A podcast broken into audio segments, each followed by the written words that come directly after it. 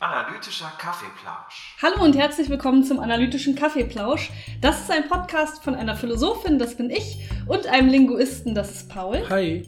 Und in diesem Podcast geht es um Philosophie, Linguistik, Psychologie, Popkultur und alles, was so dazwischen ist. Dies ist der dritte Teil unserer Verschwörungserzählungsreihe. Mhm. Und heute geht es um die wunderbare Dokumentation über den Shining-Film. Und die Dokumentation heißt Room 237 oder 237. Aber die Frage, die uns natürlich alle brennend interessiert, Paul, wie geht es dir? Ja, ähm, schon besser. Also ich werde wahrscheinlich ab und zu noch in dieser Folge ein bisschen husten, aber längst nicht mehr so viel wie vorher, verspreche ich zumindest. Ja, ihr müsst dazu wissen, also Paul ist jetzt wirklich schon seit Weihnachten krank und er ist eigentlich wieder gesund, aber er hat dieses typische Ding, dass er halt drei Wochen Husten hat, obwohl er eigentlich schon wieder gesund ist. Deshalb macht euch keine Sorgen. Äh, es ist einfach, keine Ahnung, so ein ist meine Familiending. normale äh, Art der Erkältung. Die normale Erkältung geht vorbei, aber der Husten bleibt halt noch zwei Wochen. Genau, also ja, es geht ihm gut, falls, falls sich jemand gewundert hat. Das war nicht geskriptet. Okay, also äh, falls ihr das als erste Folge hört äh, und die anderen beiden Folgen unserer Verschwörungsreihe noch nicht gehört habt, dann keine Sorge, ihr könnt ihr euch natürlich gerne anhören, aber diese Folge hier steht auch für sich alleine. Wir versuchen einfach in unserer Verschwörungserzählungstetralogie vier Folgen aus vier unterschiedlichen Richtungen zu machen und uns dem Thema Verschwörungserzählungen zu nähern. In der ersten Folge haben wir uns mit einer Studie beschäftigt, um ein bisschen zu gucken, ob es Charaktereigenschaften gibt, die irgendwie Leute auszeichnen, die an Verschwörungserzählungen glauben. In der zweiten Folge haben wir äh, eine linguistische Analyse von äh, Verschwörungserzählungs-YouTuber äh, gelesen. Und nächstes Mal beschäftigen wir uns mit der Frage, ähm, ob und wie man mit VerschwörungserzählerInnen reden sollte. Mhm. Ja, heute was ganz anderes, würde man erstmal denken. Und zwar, ich kann mich überhaupt nicht mehr daran erinnern, wie wir überhaupt auf diesen Film gekommen sind. Wir haben halt mal was darüber gelesen oder haben was- gehört. Ja, vielleicht sogar bei Very Bad Wizards im Ja, genau. Vorbilds-Podcast, da bin ich mir aber gerade Ja, nicht ja, so ja. sicher. Irgendwo, Doch, doch, ich denke schon. Und dann Ja. hast du es recherchiert, gesagt, ja, könnten wir ja mal gucken, weil du ja natürlich auch ein Stephen King-Fan bist oder so. Mhm. Und ich meine, Sh- Shining, soweit ich weiß, magst du die Verfilmung ja gar nicht so sehr gern, weil Stanley Kubrick ja auch viel verändert hat oder so.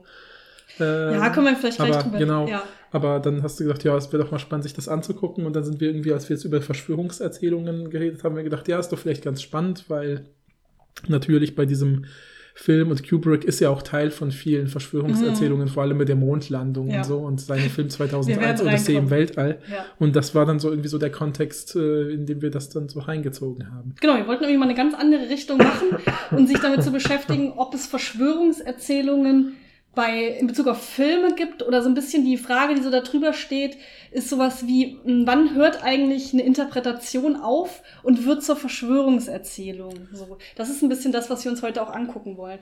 Äh, wollen wir vielleicht erst über Shining kurz reden, über den Film an sich und dann über die Dokumentation darüber?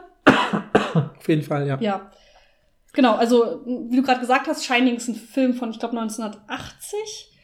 Ähm, habe ich mir irgendwo aufgeschrieben. Du guckst mich gerade so blank an, deshalb gucke ich lieber schnell mal nach. ob's Ja, ich habe keine Ahnung, 1980 ist. aber ich, Ja, von 1980 ähm, und eben von Stanley Kubrick äh, directed. Ja, also Stanley Kubrick vielleicht ein bisschen ist ein relativ berühmter Regisseur, der einfach als sehr, also jemand gilt, der halt seine Filme sehr durchdenkt. Der hat, glaube ich, in seinem Gesamtwerk so siebeneinhalb Filme gemacht. Also siebeneinhalb sage ich jetzt, weil der letzte Ice White Shut ist sozusagen mh, nicht fertig geworden, bevor er verstorben ist. Und Mhm. dann wurde der von anderen Regisseuren zu Ende gefilmt Okay. äh, so versucht in seinem Geiste den Film zu Ende zu führen. Ähm, ist dadurch auch nochmal irgendwie interessant. Aber äh, ich weiß, es gibt über Stanley Kubrick immer so diese, diese Geschichte, dass voll oft andere Regisseure gefragt werden, würden sie lieber 100 erfolgreiche Filme machen oder so wie Kubrick sieben, die alle genial sind. Und dann sagen natürlich alle, ja, lieber so wie Kubrick, äh, sieben Mhm. geniale Filme und so. Also gilt schon so als einer der wichtigsten Ja. Regisseure äh, der des letzten Jahrhunderts, könnte man sagen, weil er einfach ganz viele prägende Filme, ganz viele Filmtechniken gemacht hat, die, die, also, und viele Leute, die ich kenne aus der Generation, die Kubrick sozusagen noch im Kino erlebt haben, erzählen immer, dass das richtig, jedes Mal, wenn sie im Kino saßen, war das für sie sozusagen so ein richtiger Augenöffner. Sie dachten, krass, was jetzt alles möglich ist. Ja, so, auf jeden ja, Fall. Ja. Ich habe das Gefühl, es geht ein bisschen unter, wenn man sich die Filme heute anguckt. Also Shining ist ein bisschen länger her, dass ich den das erste Mal geguckt habe, aber zum Beispiel 2001 äh, habe ich erst vor einer Weile geguckt, also so vor drei Jahren oder so. Und da, das, da muss man wirklich sagen, das ist halt ich will nicht sagen, dass es schlecht gealtert ist, das ist gemein zu sagen, aber es wirkt nicht mehr so krass, wie, wie es halt früher natürlich gewirkt hat, ist ja klar. Ist halt super oft so, dass Sachen, die so total stilprägend sind, dann irgendwie plötzlich banal wirken. Warum? Weil in den 20 Jahren danach alle Leute diese Sachen übernommen haben, im Kleinen und im Großen, ja, ja in der Filmtechnik, in der Art, die, das, die Geschichte zu entfalten. Also ich finde die Filme von Kubrick, das ist so mein Hauptproblem damit, aber es ist natürlich kein Problem, ist, dass sie aus meiner Sicht sehr langsam erzählen. Also dass oft mhm. die Sachen sich sehr, sehr lange hinziehen ähm, was aber damals halt einfach noch normal war und das wirkt alles heute ein bisschen äh, so, naja, sehr entschleunigt und das muss man dann mögen. Halt. Ja, und die Effekte sind natürlich einfach ganz andere. Es ist ja klar, das ist immer so bei solchen Filmen, wenn man sich die dann Jahre später anguckt, denkt man so, ja. was ist denn für ein Quatsch? Aber es war halt natürlich damals mega krass. Ja, so. ja. Äh, bei Shining kennen sicherlich auch, wenn ihr den Film nicht geguckt habt, kennt ihr sicherlich super viele Sachen daraus, die halt aufgenommen wurden von anderen Medien. Die gruseligen Zwillinge kennt man so oder ja. dieser ähm, diese Fahrstuhltür, die sich öffnet und da kommt Blut raus. Das wird, glaube ich, auch oft ähm, nochmal benutzt. Ja, ja, ja. Und, und, auch diese Szene, dass mit, Jack Nicholson ja. mit einer Axt sich durch so eine Tür schlägt und dann den Kopf so durchsteckt und dann, was sagt er dann immer? Here's, Here, here's Johnny. Jo äh, Jackie heißt er ja. Ne? Ja, ja, ja. Aber ich glaube, er sagt Here's Johnny in Anspielung auf Johnny Carson, auf so eine Talkshow, die es immer gab. Sagt ich weiß Johnny? Ah, ich weiß es ah, auch, ich weiß auch nicht. Mehr. Er ist auf jeden Fall Jack. Also der Charakter mhm. heißt Jack, aber es kann sein, dass er Johnny sagt. Ach, ja, ja. Mal. ja, auf jeden Fall, wie du schon gesagt hast, ist es eine Verfilmung von einem Stephen King Buch. Und das ähm, wahrscheinlich eines der bekanntesten Stephen King-Geschichten äh, auch ist. Und äh, famously war Stephen King überhaupt nicht zufrieden mit dieser Variante von Shining. Er hat ja, wenn ich mich recht erinnere, auch selber noch mal eine Version von Shining gemacht. Habe ich aber tatsächlich nie gesehen. Mhm. Äh, genau. Und du hast auch gerade schon gesagt, ich war auch nicht so zufrieden. Nicht unbedingt, weil so viel verändert wurde. Es hört sich immer so an, als ob ich so werktreu bin. Das finde ich irgendwie komisch. Also so, ja. wenn man wenn man Filme über Bücher macht, finde ich es schon richtig, auch Sachen selbst zu interpretieren und zu ändern. Mhm. Sonst ist es ja auch irgendwie langweilig. Aber ich habe das Gefühl, äh, die Hauptmessage, und ich glaube, das ist doch das, was Stephen King so stressig findet an dem Film, die Hauptmessage ist halt verloren gegangen. Und ich habe auch das Gefühl, ich weiß aber nicht, ob das bei Leuten auch so ankommt, die das Buch nicht gelesen haben. Ich habe das Gefühl, der Film funktioniert alleine gar nicht so gut. Also, mhm. weil super, es gibt super viele Anspielungen, die man nur versteht, wenn man das Buch kennt. Und das kann natürlich schön sein, so als extra Schmankerl, aber ich habe das Gefühl, ein paar äh, wichtige Sachen gehen einfach verloren. Aber da, da will ich jetzt nicht zu weit äh, ausholen, weil es eigentlich auch irrelevant ist. Ja, aber es ist vielleicht ein bisschen so den, so, ich finde es immer witzig, witzig, wichtig, dass man bei The Shining halt erstmal weiß, wofür steht der Titel, was heißt das eigentlich, weil das denkt man mhm. dann immer und vielleicht so ein bisschen auch Worum's zusammenfassen, ne? worum es in der Geschichte geht, sodass die Leute so ein bisschen einen Einblick Ja, also haben. es geht um äh, Jack Torrance, der ist eben gespielt von Jack Nicholson in dieser berühmten Rolle mit der Axt, wie gesagt, kennt man man. Ähm, und der äh, kriegt halt einen neuen Job im Overlook Hotel, soll er im Winter, wo halt keine HotelgästInnen da sind, äh, sich darum kümmern, dass alles glatt läuft, also dass irgendwie die Heizungen laufen und dass nichts kaputt geht. Und so ein bisschen aufpassen auf das Hotel. Und er zieht dann eben für mehrere Monate, glaube ich, sogar mit seiner Familie ein, also mit seiner Frau Wendy und, und ihrem gemeinsamen Sohn Danny. Und äh, genau, sind dann eben, eben dann die meiste Zeit des Films alleine zu dritt in diesem Hotel und sollen darauf aufpassen. Und äh, Jack wird halt, jetzt kann man gucken, wie, wie man das interpretiert. Man könnte sagen, er wird mehr und mehr verrückt und äh, beginnt irgendwann seine, äh, den Plan zu fassen, seine Familie töten zu wollen. So. Mhm. Woher das jetzt kommt, kann man alle möglichen Interpretationen aufstellen. Manche sagen, das Hotel ist verflucht und das hat ihn dazu gebracht. Vielleicht hat er eine psychische Krankheit.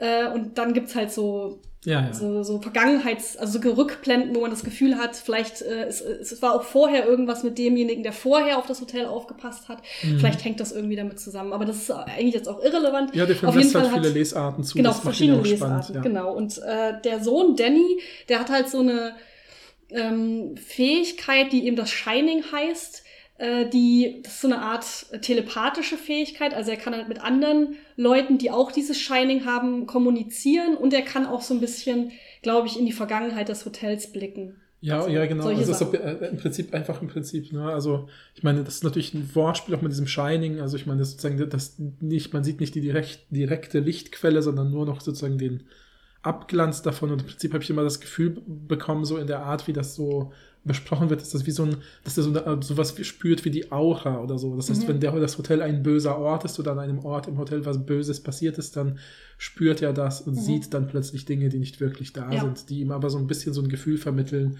von dem Bösen, was da passiert ist. Halt, ne? Ja, genau. Das kann er. Und wie gesagt, er kann auch kommunizieren. Er kann ja mit diesem Koch, äh, der, den, der dann auch irgendwann kommt, um sie zu retten, kann er ja auch äh, kommunizieren. Mhm, Halloran. mhm. Der hat das auch. Das Shining. Ja, ich würde sagen, das reicht eigentlich. Am Ende Ja. ist es halt so, dass äh, Wendy und Danny entkommen und Jack äh, stirbt möglicherweise, also er erfriert im Grunde. Man Mhm, sieht ihn mhm. ja dann, wie er halt komplett erfroren, ist ja Winter, wie gesagt, Ja. im Schnee erfroren ist. Und dann gibt es halt noch mal so einen so einen mysteriösen Endshot sozusagen, wo man Mhm. halt sieht, dass er möglicherweise schon die ganze Zeit im Hotel war, weil man sieht so ein altes Foto äh, von 1920 oder so, wo man ihn halt auch sieht und dann fragt Mhm. man sich so, oh, war er die ganze Zeit da, hat er einen Doppelgänger, was ist da los? Ja, ja, Und keine ja, Ahnung, ja. solche Sachen halt. Also es ist auf jeden Fall ein äh, Film, wie du gesagt hast, der mehrere Interpretationen zulässt. Und deswegen das ist ja eigentlich, genau. genau, das ist eigentlich auch das Thema der Dokumentation. Also wir hatten ja jetzt schon ein paar Mal, glaube ich, gesagt, in dieser Dokumentation geht es um Verschwörungserzählungen in Bezug auf den Film, aber das ist eigentlich schon eine große Interpretation. Eigentlich geht es in dem Film ja um verschiedene Lesarten des Films. Ja, also der ist ja nicht, der sagt nicht, dass es um Verschwörungserzählungen geht. Ja. Wir können ja drüber reden, ob das auch der Sinn dieses Films, äh, dieser Dokumentation ist, aber eigentlich geht es erstmal um keine Ahnung, neun verschiedene Lesarten von Mhm. Shining ungefähr. Ja. Der Film heißt, wie gesagt, Room 237, also genau wie dieses Hotelzimmer, um das es auch viel geht in Mhm. dem Film, in dem Shining. Und man kann den streamen auf einer Plattform, die heißt Suna. Das ist so eine, also wie Soon, wie bald, S-O-O-N-E-R. Da haben wir den auch äh, gestreamt. Das ist einfach so eine Plattform für Arthouse-Filme und man kann den da einfach äh, für drei Euro oder so leihen. Falls das jemand machen will. Deshalb sage ich Genau. es halt Ja, kurz. ja. Genau, das ist der ist von 2012, das ist ein amerikanischer Dokumentationsfilm von Rodney Asher und Tim Kirk. Ja, Ja. und es geht um Interpretation um den Film Shining. Ja, im Prinzip haben sie, glaube ich, ich habe, also wenn ich mir richtig mitgezählt habe, haben sie dann so fünf Leute, die von denen jeder oder jede eine besondere Lesart dieses Films hat und die Mhm. reden dann so in verschiedenen Abschnitten über den Film und das Filmmaterial ist eigentlich immer Ausschnitte aus Kubricks Filmen. Also es ist vor allem auch Shining natürlich, auch die Abschnitte, über die dann gesprochen wird, aber eben auch Abschnitte aus anderen Filmen, wenn sie gerade passen, Ja, sozusagen. also es ist nicht so, wie man das bei einer Dokumentation kennt, dass man die Leute sieht, die, Mhm. äh, da, die reden, die interviewt werden. Man sieht auch, also die Namen werden auch nicht eingeblendet oder so, sondern man sieht eigentlich immer nur Filmszenen aus irgendwelchen Filmen und eben aus The Shining, wenn es darum geht. Also wenn irgendwie erzählt wird, man sieht in der und der Szene das und das, dann sieht man auch die Szene.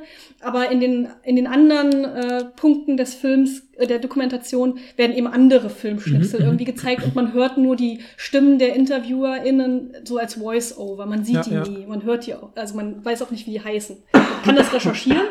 Ich habe das auch rausgefunden, wie die heißen. Das ist jetzt auch nicht schwer oder so, aber es ist nicht so, dass es da immer eingeblendet wird. Weswegen ich auch irgendwann die Leute nicht mehr auseinanderhalten konnte, muss ich sagen. Also ja, wobei man konnte es anhand ihrer jeweiligen Lesart schon erkennen, ach, das ist wieder der mit dem. ja, aber Ton. du hast, das auf jeden Fall, aber du hast ja gerade gesagt, es sind vier, aber das sind doch viel mehr. Ja, fünf, ich habe fünf gesagt. Fünf? Mhm. Okay, müssen wir gleich mal gucken. Mhm. Ich dachte, es wäre irgendwie, ist auch egal. Ja, ähm, genau, und das Ganze ist, wie du gesagt hast, so in ich, mehrere Segmente aufgebaut, die immer so, irgend so ein, ein bestimmtes Thema haben. Die beschäftigen Ja. sich alle zum Beispiel mit einer Figur aus The Shining und dann erzählen eben alle diese Leute, wie sie diese F Figur Mhm, interpretieren. Oder es geht um einen Abschnitt, zum Beispiel dieses Labyrinth, was Mhm, man so mhm. sieht, was im Garten von dem Overlook Hotel ist. Und dann sagen alle so ein bisschen, wie sie dieses Labyrinth verstanden haben. Ja, ja. ja. Ja, und ich finde halt, ich weiß gar nicht, wie wir einsteigen wollen, weil ich, mir sind auch erstmal so ein paar allgemeine Muster aufgefallen, die ganz spannend sind, die sozusagen bei allen diesen SprecherInnen vorkamen. Vielleicht würde ich damit gerne anfangen, weil ich glaube, das ist ein ganz guter Aufhänger, weil es auch auf die anderen Folgen ein bisschen zurückverweist, die wir Mhm. schon gemacht haben. Aber kannst du dann darüber reden, ohne zu sagen, was die verschiedenen Lesarten schon sind? ja. Okay, ja. dann mach. Ja, also im Prinzip, was mir halt aufgefallen ist, dass halt äh, drei von den fünf Leuten, wenn ich eben richtig gezählt habe, dass es fünf Leute sind, äh, immer so ein bisschen auch über sich am Anfang erzählen und irgendwie sowas, voll oft sowas gesagt haben, wie dass sie in der Kindheit irgendwie was Besonderes gehabt haben. Also sowas Mhm. wie, sowas wie, ich habe den Film schon mit zehn Jahren gesehen, sagt dann eine, und äh, der hat mich dann nicht mehr losgelassen und sie, sie, das, dann sagt sie was wie, ich weiß noch, wie ich als zehnjähriges Mädchen aus dem Kino kam und dachte, das ist ein Film, über den muss man noch ganz viel nachdenken oder Mhm. so. Oder einer sagt dann halt sowas wie, ähm, ja, ich habe als Kind schon irgendwie mich mit dem und dem Thema beschäftigt, deswegen fällt mir das halt sofort auf. Mhm. Ne? Oder viele sagen ja auch sowas wie, ähm, ja, ich fand den Film richtig schlecht am Anfang, aber der hat mich nicht losgelassen. Also habe ich ihn so einmal im Jahr immer wieder geguckt. Mhm. Und das heißt, Das ja, was sie halt voll oft machen, ist, dass sie eben markieren so, ich habe irgendwie, ich, also ich, die sprechende Person, habe irgendwie eine besondere Beziehung zu diesem Film oder zur Welt, eine bestimmte Weltanschauung, die dazu führt, dass ich auch diesen Film auf eine besondere Weise lesen Mhm. kann, die andere vielleicht noch nicht, Stimmt, nicht sehen oder noch nicht sehen. Der eine sagt ja auch immer, dass er ein Geschichtsprofessor ist, zum Beispiel. Mhm. Einer von denen Mhm. ist ein Geschichtsprofessor. Ähm, und hat, äh, der, der hat ja diese Lesart, dass es eigentlich um den Holocaust geht. Und das sagt er ja auch ganz oft. Mhm. Also, das, Mhm. weil er Geschichtsprofessor ist und weil er sich mit dieser Zeit sehr gut auskennt, hat er halt erkannt, dass es hier eigentlich um den Holocaust ja, geht. zum genau, genau, genau. Also, ja, genau, also so ein, also äh, zum einen so eine anekdotischen äh, Herangehensweise, aber auch so ein bisschen, dass man sich selbst auch schon als Expertin äh, positioniert. Ne? Ja, genau, genau. Mhm. Also das und dann halt eine der Sachen, die natürlich äh, auch für mich äh, sozusagen auffällig, also und das ist natürlich aufgefallen wegen diesem Bedürfnis nach Einzigartigkeit, Ding, worüber Ja, wir geredet ja, haben. ja. Ne? Weil, Und Spezialwissen aber auch. ja, ne? genau, genau, genau. Und ich habe geheimes. Wissen, genau sozusagen, und nur deshalb kann ich das, äh, also ich habe das geheime Wissen, weswegen ich das, äh, diese super neue Lesart sehen kann. Mhm. Und dann fand ich es eben auch spannend, dass ähm, es muss halt, also da, das ist vielleicht nochmal was Besonderes in Bezug auf unsere äh, anderen Folgen, weil jetzt reden wir ja sozusagen über eine fiktive Geschichte erstmal oder ein fiktives äh, Produkt oder ein fiktionales Produkt, also etwas, was eine ausgedachte Geschichte Mhm. abbildet. Aber es ist ja spannend, dass die oft Dinge reinlesen, die aus der Realität kommen, ne? Mhm. wie du gesagt hast, der Holocaust, die Nazi-Geschichte sozusagen, äh, die Geschichte des Nationalsozialismus und des Holocaust wird da verarbeitet. Oder das gibt ja auch jemanden, der dann das auf die Mondlandung bezieht oder sowas, auf die, auf die von den amerikanischen Astronauten. Und ähm, da finde ich es halt auch spannend, dass ähm,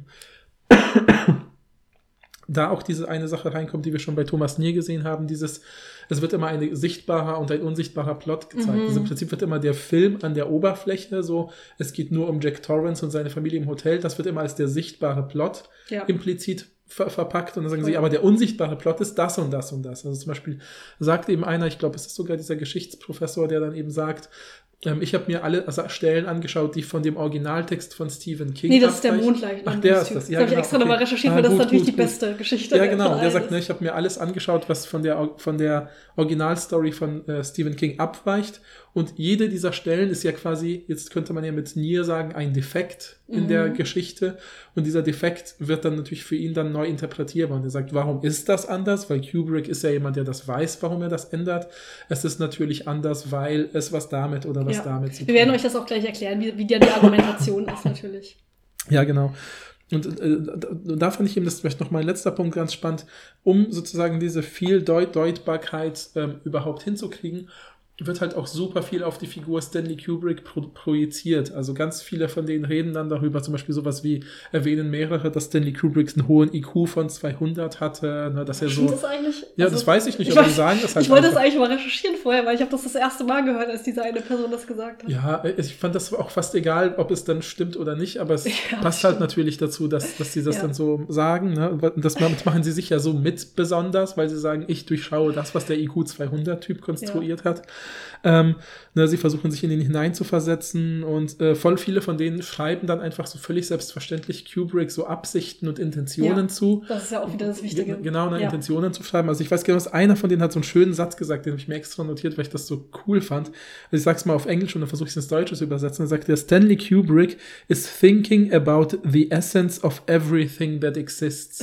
Also ne, Stanley Ja. Kubrick denkt über die Essenz von allem nach, das existiert. Das ist ja so ein Satz, der kann alles und nichts bedeuten. Mhm. Ja. Aber auf jeden Fall äh, ist das irgendwie so eine, ich meine, wenn man jemandem zutraut, dass er über die Essenz der Dinge, die existieren, nachdenkt, Mhm. ist das ja schon so eine mega opulente Zuschreibung von irgendeiner krassen Superfähigkeit.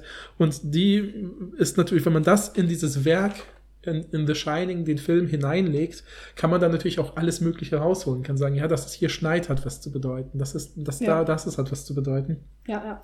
Ja, und irgendwo habe ich mir auf jeden Fall einen Satz aufgeschrieben. Ich suche den gerade die ganze Zeit, aber ich finde ihn gerade nicht. Äh, sowas wie bei Kubrick gibt es keine Zufälle. Ja, Und das ist ja. genau das, was wir ja auch bei dieser also sowohl bei der Studie gesehen haben, dass VerschwörungserzählerInnen halt ganz oft Intentionen da sehen, wo es keine Intentionen gibt. Mhm. Weil ich meine, klar hat Kubrick da super viel reingelegt, da müssen wir jetzt Ja, drüber ja, ja. reden. Ich meine, das Aber da, dass ja es natürlich auch pragmatische Entscheidungen gibt, ist auch klar. Mhm. Also der hat ja nicht alles, ge also ne, Ja. manche Sachen sind sicherlich einfach Zufall. Aber dann zu sagen, okay, bei Kubrick gibt es keine Zufälle, ist Mhm. halt so dieses typische Muster, was VerschwörungserzählerInnen Ja, ja, das benutzen. ist doch an so einer schönen Stelle, wo eben, ich glaube, das ist dann tatsächlich der Geschichtsprofessor, der sagt, ja, ich zeige dann meinen Studierenden auf diese Szene und dann sieht Ja, man im stimmt. Hintergrund ist ein Stuhl und dann sieht man Schnitt und nach dem Schnitt sieht man wieder die gleiche Einstellung, aber der Stuhl ist weg und dann könnte man sagen, das ist ein Fehler. Ja. Aber es ist Kubrick, bei Kubrick gibt es keine Zufälle genau. und deswegen, dass der Stuhl Stimmt. weg ist, steht für das und das und das. Ja. Und dann wird das halt gleich Die, die sagen auch mehrmals solche Sachen wie, je, wenn man sich jede einzelne Line anguckt, jeder einzelne Satz passt zu meiner Interpretation. Ja. Und dann ist eine Person, das ist glaube ich die Mondlandungsperson, die dann kurz sowas in so einem äh, reflexiven Moment sagt, äh, also vielleicht interpretiere ich ja da zu viel. Aber, und dann geht sie sofort Mhm, weiter mhm. das zu sagen. Also das finde ich Ja, total ja. interessant. Ja, ich meine, auch einige von denen sagen, gehen ja auch wirklich durch diesen Film so Stück für Stück, Ja. also Frame für Frame. Also, ne, Und man sieht das dann auch in der Dokumentation ganz schön, diese Frame-für-Frame-Sachen. Ja. Und ich meine, wir können ja auch, wenn du gerade eh schon über die Person Stanley Kubrick redest, können wir ja direkt über die Wolkengeschichte reden. Ja. oder? Ja. Also es gibt halt diese eine, ich weiß gar nicht, ist das die Person mit dem, mit dem, die die ganze Zeit denkt, dass alles so sexuell ist? Ich glaube Ja, ich schon. Ich, schon, glaube, ja, das ja, ist die. Auf jeden Fall, erklärt euch gleich die verschiedenen Lesarten, das ist sehr gut. Äh, auf jeden Fall sagt die halt, wenn man sich den Anfang anguckt, ähm, wenn ihr den Film gesehen habt, fängt das ja an mit so einer äh, wie so eine Helikopterfahrt und man sieht halt so eine Straße und das Auto von der Familie Torrance, oder nee, ich glaube nur Jack Torrance am Anfang, der hat so ein Vorstellungsgespräch am Anfang und fährt dann halt über diese Straße zu dem Hotel hin, das ist super schön, man sieht die ganze Gegend und dann ähm, sieht man halt auch einen Himmel und dann laufen halt so Credits lang. Ja, Und da steht halt unter anderem natürlich auch directed, glaube ich, bei Stanley Kubrick. Und der Typ, der diese Interpretation hat, sagt halt, also ja, dass in dem Moment, wo der Name Stanley Kubrick sozusagen am oberen Rand Ja. des Bildschirms ist, dass man da auch in den Wolken, wenn man genau hinschaut, Stanley Kubricks Gesicht sehen kann. Genau. Also dass sich sozusagen, dass sich sein Gesicht da abzeichnet. Und wir haben wirklich, also man sieht es mehrere Minuten und wir haben auch Pause gemacht. Ja, ja, ja. Wir haben das auch fotografiert. Wir werden das auf jeden Fall auf Instagram stellen. Ich sehe überhaupt nicht. Ja, ich weiß nicht mehr, wo ich anfangen soll zu gucken. mehr, ich also ich habe dann gedacht, ja, hier ist so eine Lücke in den Wolken, das könnte der Bart sein. Nee, ich habe wirklich nicht mal, also ich weiß nicht mal, wo die Augen sein sollen. Ja, oder ja, was genau, auch immer. genau. Man sieht nichts. Ja, ja, Also ich- das also ich sagen. Ich, ich habe dann gedacht, an dieser Stelle ist ja so ein bisschen Struktur durch dieses Wolke, nicht Wolke.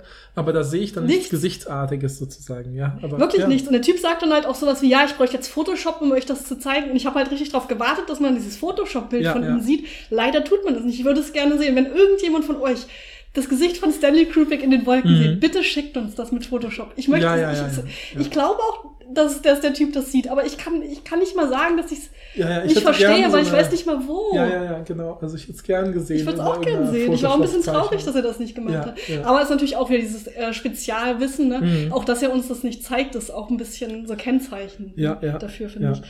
Äh, genau, und, und mehrmals ist mir aufgefallen, dass die, ähm, die Leute, die das interpretieren, also die, die InterviewerInnen, die Leute mit der mit der, ja, mit der, mit der verschiedenen Lesart von Shining äh, auch Stanley Kubrick mit Vornamen ansprechen. Also Stanley sagen, Ja, als ja, ob ja, sie ihn kennen würden. ja, klar, die sind ja auch super vertraut mit ihm. Ne? Ja. Also so, das kann ich mir vorstellen. Kann ich, mir Also auch, ich meine, gut, ich kenne diese Leute nicht, vielleicht sind die eh Mhm. Leute, die halt ne, so sind, dass die Leute mit Vornamen anreden, ist ja auch okay. Aber ich hatte das Gefühl, es ist schon Absicht so. ja, ja, ja. Das ist doch halt auch, ich fand das auch einfach total witzig. Sehr kennzeichnend. Ja, ja. Ich Wollen wir mal über die verschiedenen Lesarten reden, damit die Leute auch mal Ja. wissen, wovon wir reden. Welche fandest du denn am plausibelsten? Ich möchte kurz an dieser Stelle einmal sagen, das sind nicht alles Verschwörungserzählungen. Mhm. Die allermeisten dieser äh, dieser Theorien sind halt einfach Interpretationen von einem Film, die Mhm. man auch so in der achten Klasse schreiben könnte. Nur nicht Ja, so ja, ja. ein bisschen ausgeführter natürlich. Ähm, und dann gibt's halt so ein, zwei, wo man sagt, das könnte eine Verschwörungserzählung sein. Und deshalb finde ich es ganz interessant zu gucken. Also für mich gibt's drei Kategorien. Es gibt welche, die finde ich plausibel. Mhm. Es gibt welche, die check ich überhaupt nicht, aber ich sage halt, ist eine Interpretation, Ja. verstehe ich nicht, macht keinen Sinn, aber es ist eine Interpretation. Und das dritte sind halt, das ist, es ist borderline Verschwörungserzählung. Ja, das sind die genau, drei ja. Kategorien für mich. Was ist für dich das plausibelste? Naja, die plausibelste fand ich, da war eben, da haben wir, glaube ich, am wenigsten drüber geredet, da war eben eine Person, die hat sozusagen das Ganze als eine Reflexion äh, der Tötungen der, der indigenen Bevölkerung in, in Amerika Ja, gelesen. ja. Also, ne, weil, weil das, man, das wird ja auch, glaube ich, in, dem, in der Geschichte von King spielt das ja eine Rolle, glaube ich auch. Ne? Genau, das, Hot- dass das, Hotel, ist auf dem Fried, auf einem Friedhof von ähm, Ja, oder von- eine Masse, auf einem Massengrab, ne, Oder wo im Massengrab, viele ja. eben getötet worden sind, das genau, Wort, ja. errichtet.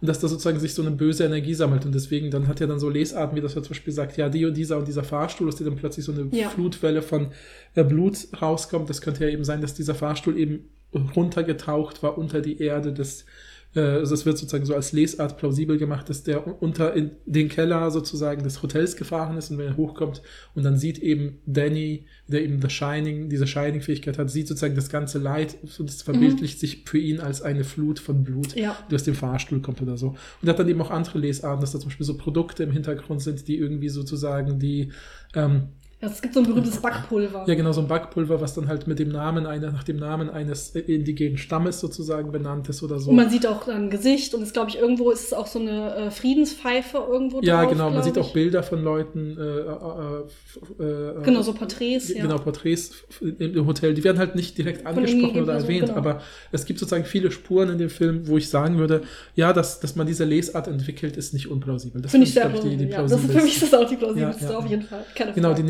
nächstplausibelste fand ich da, tatsächlich die mit dem Holocaust, weil ich glaube, es ist auch nicht weit weg sozusagen von dieser ähm, ähm, äh, ähm, na, also So ist, kolonialgeschichtliche ja, genau. Ne, also, ist- also sozusagen ist ja auch wieder so eine Geschichte mit Leid, das ist sozusagen Leid in der Geschichte der Welt sozusagen, was da verbildlicht wird. Ist ja auch plausibel vor dem Hintergrund des Gesamtwerks von äh, Kubrick. Weil ja auch bei 2001 Odyssee im Weltall gibt es ja irgendwie so dieses, diese Obelisken, also diesen schwarzen, Mhm. wie soll ich sagen, dieses schwarze Skulptur am Anfang, wo die Affen drumherum tanzen sozusagen und der erste Mord begangen wird und ähnliches mehr. Also so dieses, Mhm. die Geschichte des menschlichen Leids oder des menschlichen Bösen ist so eine Sache, mit der sich Kubrick immer wieder beschäftigt, die man auch in vielen anderen Te Texten rausziehen kann.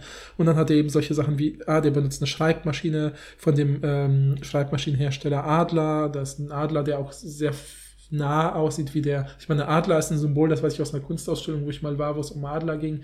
Ist halt ein super, also einfach ein Symbol, was überall benutzt wird für fast alle Nationen.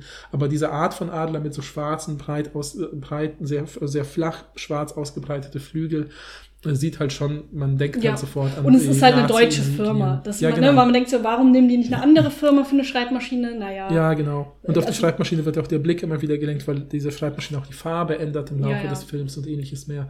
Ähm, und dann hat das halt schon, also, und das war dann seine Leser, dass er sagt, dass Das ist das dieser irgendwie der, der Holocaust sozusagen. Genau, und äh, was er noch sagt, ist, dass ganz oft die Zahl 42 auftaucht Mhm. in der Geschichte. Ich weiß nicht mehr genau. Ich glaube, irgendjemand trägt einen Pulli mit einer 42. Ich weiß nicht mehr genau, wo. ja, Überall kommen das da so Kennzeichen 42. von dem Auto hat eine 42. Richtig, und so, ja. genau.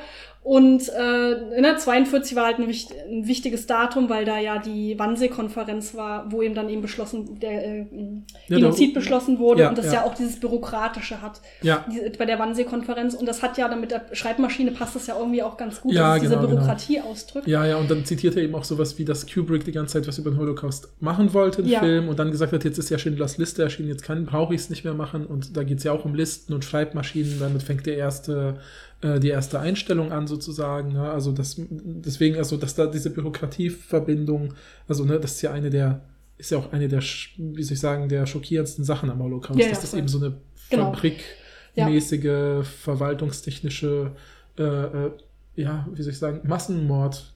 Sache, also das ist ja das Krasse daran. Ja, die Das- Banalität des Bösen. Ja, ja, genau, genau. Genau. Ähm, finde ich, also das, ich finde das nicht absurd, aber ich finde die Hinweise, die er gibt, nicht so griffig. Mhm, Also mhm. sein Hauptpunkt ist die Schreibmaschine und da habe ich halt das Gefühl, das ist halt eine deutsche Schreibmaschine, meine Güte. Vielleicht Mhm, hatten mhm. die keine andere Schreibmaschine. Mhm, Das mhm. ist ja sein Hauptpunkt, die Schreibmaschine. Ja, und dann ja. das mit der 42, aber das ist auch nicht so oft, das ist, und ich meine 42, das ist, kann halt auch Zufall sein. Ja, klar, ja. Also da hatte ich das Gefühl, das ist eine Interpretation, die kann man machen, aber ich finde die jetzt nicht super plausibel. Ja, ich finde ja. die Sache mit den, mit den, mit den ähm, Native Americans viel, viel, viel plausibler für Ja, mich. ja.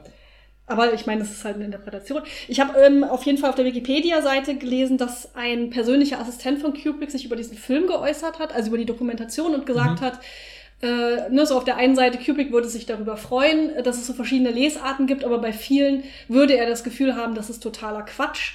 Und von äh, zu vielen, also sagt der persönliche Assistent, kann er halt auch sagen, dass es einfach pragmatische Gründe hat und die Schreibmaschine nennt er halt als Beispiel. Mhm, Es mhm. hat einfach pragmatische Gründe, die hatten halt diese Schreibmaschinen, deshalb haben sie sie genommen. Ja, ja, ja. Es, das greift natürlich Ja. auch wieder in diese Frage rein, wie viel Macht schreibt man den, den, den Autorpersönlichkeiten zu halt. ne? Ja, und Weil- gibt es nicht wirklich Zufälle? Ja. Oder halt, was ist ja kein Zufall ja, ja. an sich, aber es ist ja halt auch keine Intention, dass er jetzt diese deutsche Schreibmaschine Ja, ja, ja, genau. Aber der Punkt ist halt, ne, oft, es gibt ja auch, finde ich, so diese, diese Grenzsache mit äh, Kubrick, der sich mit allem möglichen Zeug beschäftigt hat, muss sich für eine Schreibmaschine entscheiden. Da sind dann vielleicht so die fünf typischen Props, die da stehen für Schreibmaschinen, denkt sich, geil, eine Adler-Schreibmaschine nehme ich halt jetzt. Genau, ja. Äh, ne? Und wenn sie dann auch noch mitten im Film wechselt und so. Also aus irgendwelchen, also ich finde, das ist eben auch nicht fernliegend. Ne? Nee, ich finde das, habe ich ja auch gesagt, ich finde es nicht Ja, ja, absurd, ja. aber ich finde es jetzt auch nicht super offensichtlich. Mhm. Also ich habe nicht das Gefühl, dass es jetzt die best begründetste Interpretation, Ja, die ich je gehört habe. So. Das stimmt. Äh, Vielleicht reden wir danach über diese Frau, die hat ja auf der einen Seite, also ich muss einfach sagen, die, weil da werden ja keine Namen genannt, Ja, deshalb kann ja. ich nicht sagen, wie die genau heißen oder so, deshalb muss ich das jetzt so blöd sagen, die Frauen. Aber es gibt eine Person, die halt, die, äh, die halt darauf aufmerksam macht, dass der, der Aufbau des Hotels keinen Sinn macht. Mhm. Also sie hat so super viele Pläne auch gemacht, die sieht man ja, ne? Das sind die, Ja, ich denke mal, das sind die Karten Ich von ihr. auch, die hat so ganz viele Pla Plan, Pläne und Karten erstellt und geht halt durch den ganzen Film auch wieder so Frame für Frame und versucht rauszufinden, wie das Hotel aufgebaut ist, Ja. je nachdem, wie man es halt sieht, also wohin die Flure führen und Ja, ja. wie das Treppenhaus aufgebaut Man ist sieht und halt immer wieder so Sachen. Plansequenzen. Also Plansequenzen sind einfach so lange Sequenzen ohne Schnitte, wo zum Beispiel sich Danny mit seinem Dreirad durch das Hotel fährt und dann zeigt sie dann eben sowas wie, guck mal, er fährt dreimal durchs Hotel und beim dritten Mal ist er, fährt er, fängt er in dem und dem Stockwerk an, ist aber plötzlich im ersten. Stock, nachdem er um die Kurve gebogen ist. Äh, das kann ja gar nicht logisch Das macht sein. keinen Sinn. Oder es gibt irgendwie so ein Fenster, das könnt, dürfte da eigentlich gar nicht Ja, sein. genau, und durch die genau. Art, wie das Licht da reinfällt, müsste es auf der und der Seite liegen. Das analysiert Ja, sie ja. halt so richtig krass durch. Und da muss ich sagen, das glaube ich ihr auch alles. Das. Also ich habe das nie nachvollzogen, weil das auch eine Sache ist, die, also ich gehe sehr stark davon aus, dass Kubrick das absichtlich gemacht hat, um die Stimmung einfach äh, auf eine bestimmte Art und Mhm. Weise zu zeigen. Ja, ja, ja. Ähm, deshalb, das ist ja jetzt auch gar keine krasse Interpretation. Also sie, sie hat, ich, ist es die gleiche Person, die auch dann diese Labyrinth-Minotaurus-Interpretation hat, oder ist das eine unterschiedliche ich glaube, die gleiche, ja. Okay. Ja. Weil das ist ja dann eigentlich nochmal ihre zusätzliche Interpretation. Mhm, Weil mhm. diese Raumgeschichte, da würde ich halt sagen, ja, auf jeden Fall. Mhm, mhm. Finde ich plausibel, aber da, da, sie zieht ja, glaube ich, gar nichts krasses daraus, oder? Ja, ich meine, Also eine Ja, es Gesamtinterpretation. ja im Außer Prinzip- die- diese Minotaurus-Geschichte, auf die wir gleich eingehen können. Ja, ja, genau. Aber ich glaube, ich meine, die Idee, die, die kennt man ja auch aus anderen so Horrorwerken oder Lesarten, ne, dass dieses Gebäude dadurch so ein Eigenleben bekommt. Ich meine, wie will man äh, es vermitteln, dass ein Gebäude ein Eigenleben hat, wenn man nicht so was Billiges macht, wie es hat ein Gesicht und fängt an zu sprechen Ja. oder kriegt Beine und läuft weg oder so, gibt's ja auch in Märchen. Aber äh, und das ist ja eine Art, wie Kubrick das halt durch die Filmsprache macht, dass man sieht, die viele Leute gehen in eine Tür rein, Schnitt, man sieht sie in einem Raum, sie gehen wieder durch die gleiche Tür raus, Schnitt, sie sind aber völlig woanders rausgekommen und unterhalten sich aber ganz normal, so dass man irgendwie das Gefühl hat, dieses Gebäude ist irgendwie inkohärent und macht was mit denen, so dass man ja auch ein bisschen diese Idee, dass äh, Jack Torrance durch das Hotel verrückt Ja. wird und dieses, dieses Bild von äh, sozusagen die, wie soll ich sagen, geistig, mental die Orientierung an der Realität verlieren, indem man sozusagen jemanden durch ein, durch Räume schickt, die verwirrend sind, wie ein Labyrinth oder ein Spiegelkabinett und so, ist ja nichts Ungewöhnliches. Und hier macht es eben Kubrick dann vielleicht eben durch diese Art, wie er dieses Gebäude arrangiert, dass das Gebäude Mhm. einfach keine eigene Logik Ja. hat. Nee, das, Das- sehe ich total, aber das sagt sie ja gar nicht, oder? Ja, es wird sie ja einfach nur die, angedeutet. okay, sie hat einfach diese riesigen Pläne gemacht, die wirklich auch beeindruckend sind. Ja, ja, das stimmt. Ja. Auch ein bisschen, wo man sich denkt, okay, krass, wie viel Mühe sie sich da gegeben hat, aber Ja, das ist auf jeden Fall, äh, finde ich, sehr nachvollziehbar. Und dann hat sie aber noch diese zusätzliche Interpretation, dass, also wenn ich es richtig verstanden habe, dass es so eine, eine Anspielung eben auf diese Minotaurus, ähm, diesen Minotaurus-Mythos gibt. Zum einen, äh, also ich, ich kann, kann das, glaube ich, gar nicht gut äh, wiedergeben, was, was der genaue Mythos ist. Kennst du dich da besser aus? Also ich glaube, also es gibt ja, ich muss gerade überlegen, wer das ist, ob es nicht, ist es nicht sogar äh, irgendeiner der großen griechischen Abenteurer. Äh, hier der, der Vater von Ikarus, ich komme gerade nicht auf seinen Namen. Ich bin da überhaupt nicht dran. Ähm, auf jeden Fall, naja, es gibt ja diesen Minotaurus, das ist ja so dieses halb Mensch, halb Stierwesen in einem Labyrinth und ähm, wer den besiegt, kriegt irgendwie was geschenkt, ein Königreich oder eine Tochter oder Okay. beides oder so. Und es gibt dann eben äh, einer der, der Helden, der dann da reingeht, um den Minotaurus zu besiegen, kriegt dann eben von der Göttin Ariadne den Ariadne-Faden, äh, zu sagen, so ein Wollknoll, mit dem, durch das er dann wieder herausfinden kann aus Okay. diesem Labyrinth oder ja, so. stimmt, ja, doch, Ja, das äh, klingelt etwas in mir. Auf jeden Fall sagt sie halt, zum einen gibt es halt ein Labyrinth äh, vor dem Hotel im Garten. Also ja, das so ein typisches so Gartenhecken. ein, genau, ein. Heckenlabyrinth und das spielt auch eine Rolle, weil äh, in der Endsequenz verfolgt halt Jack Torrance seinen Sohn äh, Danny da drin und Ja. es gibt halt diese berühmte Szene, wo Danny es scha- schafft, vor ihm zu entfliehen, indem er die seine Fußstapfen rückwärts geht. Genau. Äh, genau. oder beziehungsweise, nee, er geht in die Fußstapfen von, nee, von seinen eigenen. Nein, nein, er geht, Ja. geht quasi ein, durch den Schnee, es ist ja, gibt Schnee, Genau. das heißt, er hinterlässt Fußspuren.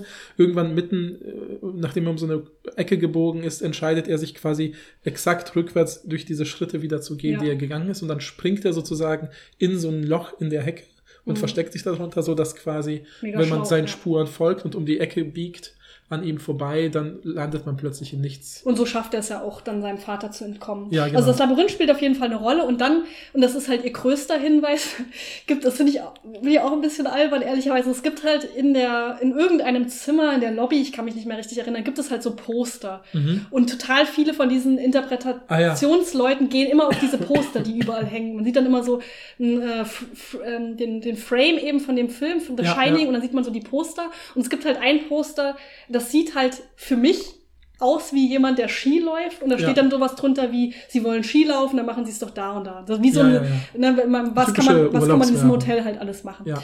Und die Frau sagt jetzt aber, dass diese Person kein Skifahrer oder keine Skifahrerin ist, sondern eine Abbild des Minotaurus. Mhm. Und sie sagt halt, dass man sieht doch, dass das kein Skifahrer ist, weil irgendwie der Oberkörper viel größer ist als der Unterkörper und die Person hat keinen Skistick, ich weiß nicht, wie diese Dinger heißen, in der Hand, sondern was weiß ich. Ja, also die Person hat ja, das finde ich, also sie interpretiert halt eine Sache, die dort ist, als Schwanz des Minotaurus. Ach stimmt, das ist, glaub ich, sind der aber, Skistick, Das ne? sind aber offensichtlich die Handschuhe, die man so, von, also für so, mich die fand ich Handschuhe. so Handschuhe, die man so rechts an der Hose befestigt, an so einem Haken oder so, Ja. falls man sie wieder braucht. Und die Person ist halt gerade sozusagen, müsst ihr euch vorstellen, jemand springt gerade über so, ein- so eine Schneedüne und winkelt die Beine dabei an. Ja. Und dadurch sehen die Skier und die Beine so ein bisschen aus wie so angewinkelte Ziegenbockbeine oder so, Ja. so Beine, die man so ein bisschen eher mit tierischen Strukturen assoziiert. Und dadurch, dass das Poster halt sehr näher im Hintergrund ist und wenn man nah ranzoomt, bleibt es halt unscharf und das Poster ist halt auch nicht mega krass belichtet. Es ist Es halt eher so komplett eine dunkel. schwarze, Ja, ja. schwarze mm, Silhouette auf hell- hellem Grund. Genau, so Und dann kann man da, glaube ich, also man kann da eine Minotaurus-Figur hineinsehen mit ganz viel Willenskraft. Aber ich finde, es Aber ist sehr aber man offensichtlich eine Person, die sehr, Ski Ja, ja, aber man kann auch sehr offensichtlich auch das hineinsehen. Also ich finde, dieses den Skistick sieht man doch einfach. Ja, ja, sieht man auch. Aber fand ich auch. Aber trotzdem. Also das habe ich überhaupt nicht das- verstanden. Ja, Also wirklich nicht. Und da, das ist auch das andere Beispiel, was der persönliche Assistent von Kubrick nennt. Ähm, das eine ist ja die Schreibmaschine, das andere ist das Skiposter, dass es nicht, dass es Quatsch ist. ja, ja. ja. So. Aber naja, diese Raum. Aber Kubrick überlässt nichts dem Zufall. ja, ich weiß, vielleicht sagt das der Assistent auch nur. Vielleicht ist der ja auch drin in dieser Verschwörung. ja, ja. Nee, aber ich würde bei allen drei Sachen, die wir bisher hatten, also Holocaust, ähm, ähm, in, indigene äh, Bevölkerung und äh, diese Raumsache, würde ich sagen, das sind halt alles Interpretationen. Ja, ja, Mehr ja. oder weniger plausibel. So. Genau, und ich finde, die letzten beiden Theorien, da kann man dann schon drüber reden, ob das nicht vielleicht an der Grenze zu Verschwörungserzählungen ist, beziehungsweise die eine ist sicherlich eine Verschwörungserzählung. Mhm, mhm. Und zwar ist es einmal diese Sexgeschichte.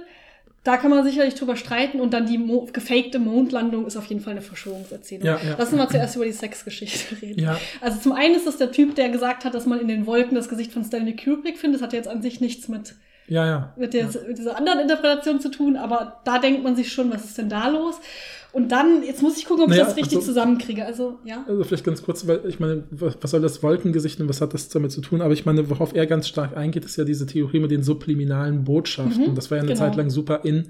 Also einer der Filme, die ich kenne, so aus meiner Generation, die das krass verarbeitet haben, ist Fight Club. Ja. Also wo ja auch dann so kurze Einblendungen sind, die dann irgendwie was anderes äh, vermitteln sollen. Und das wird ja auch im Film selber thematisiert, kurz und so. Ähm, und hier ist es dann eben auch so, dass sozusagen der, der eben die ganze Zeit äh, damit argumentiert, er sagt, ja, äh, an dieser Stelle wird dann kurz das sichtbar oder das sichtbar. Ja, wenn man lass das mal noch dann mal so kurz einen Schritt zurückgehen. Also Ja. es gibt dieses eine Buch, das der Typ dann erwähnt, dieser Typ, der diese Interpretation hat, nämlich Subliminal Seduc- Seduction, ähm, das eben vor allen Dingen auch in der Werbung eingesetzt wird, dass man das Gefühl, man, man äh, zeigt nur ganz kurz einen Einschnitt oder ein Wort oder so, um die Leute dazu zu bringen, ein Produkt zu kaufen zum Ja, Beispiel. ja. Das ist einfach die Geschichte dahinter.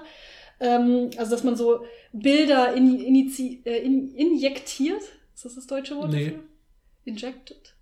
Wie sagt man es auf Deutsch? Ja, weiß ich, einfügt oder so. Ein, einfügt, dass sich dann halt so ins Gehirn einbrennt, ohne dass man das bewusst wahrnimmt. Ja, genau, ja. Und die These von diesem Typen ist halt, dass äh, Stanley Kubrick das auch in The Shining macht. Mhm. Und ich meine, das Beispiel bei der Werbung ist ja ganz witzig, weil er dann sagt, das ist zum Beispiel, da wird dann so eine Cola-Werbung gezeigt, wo er dann sagt, ja, und in den Eiswürfeln, wenn man guckt, da sind halt Geschlechtsorgane hineinprojiziert, dann kriegen die Leute so Lustgefühle und kaufen sich eine Cola. Wo Paul und ich auch wieder beide so, so richtig so, wie als ob wir eine Brille brauchen, so hingeguckt haben. Wo? Ja, genau, ja. Ja, genau, auf jeden Fall, äh, genau, und, der, und ähm, dieser Typ glaubt halt, dass The Shining so eine ganz krasse sexuelle Lesart hat. Also, dass es unter anderem darum geht, ich glaube, dass es darum geht, dass Jack Torrance seinen Sohn sexuell missbraucht, dass das eigentlich die Lesart ist. Und die Ja. ist jetzt auch nicht unplausibel. Das finde ich keine Ja, unplausible ja. Lesart. Das Problem an der ganzen Geschichte ist eher die Hinweise, die er so gibt. Dass es überall so sexuelle Untertöne gibt im Mhm. ganzen Film. Da macht er halt diese Frame-to-Frame-Technik, also dass er wirklich, muss man sich Ausschnitt für Ausschnitt angucken. Das wird dann in der Dokumentation auch gezeigt. Mhm. Es geht dann immer so ganz langsam, bis man dann zu dieser Szene kommt. Also das, der Typ hat das offensichtlich auch super äh, dezidiert auseinandergenommen. Und wollen wir über die, die Haupt die Ja, ja. Hauptszene natürlich reden, die er anspricht. Das müssen wir euch auch auf jeden Fall auf Instagram packen, weil das Mhm. ist wirklich sehr gut auch. Ja, ja, ich meine, es ist halt eine Szene, dass es, also Jack Torrance eben sich sein Vorstellungsgespräch hat bei diesem Hotelbesitzer und der geht einmal um seinen Schreibtisch rum, um ihm die Hand zu geben. Und in dem Moment, wo eben sozusagen die Hand von Jack Nicholson oder Jack Torrance halt berührt, ist da halt so ein, sind da halt so diese typischen Papierspender So oder Ablagefach. so Ablagefächer, genau. Und durch die Beleuchtung hat das Ablagefach, ist sozusagen eine der Rückwände des Ablagefachs halt fast in der gleichen Farbe wie die Hose äh, des Chefs des Hotels. Und in dem Moment, wo er sozusagen die Hand von Jack Torrance berührt, wenn man dann das Bild anhält, dann guckt quasi auf Höhe, naja, seines, Schritts. seiner, seines, seines Schritts, ist dann quasi dadurch, dass dieser, dieser Rückwand dieses Ablagefachs und die Hose die gleiche Farbe haben, aus, als ob er so, so einen eckigen, so eine eckige Erektion Ja.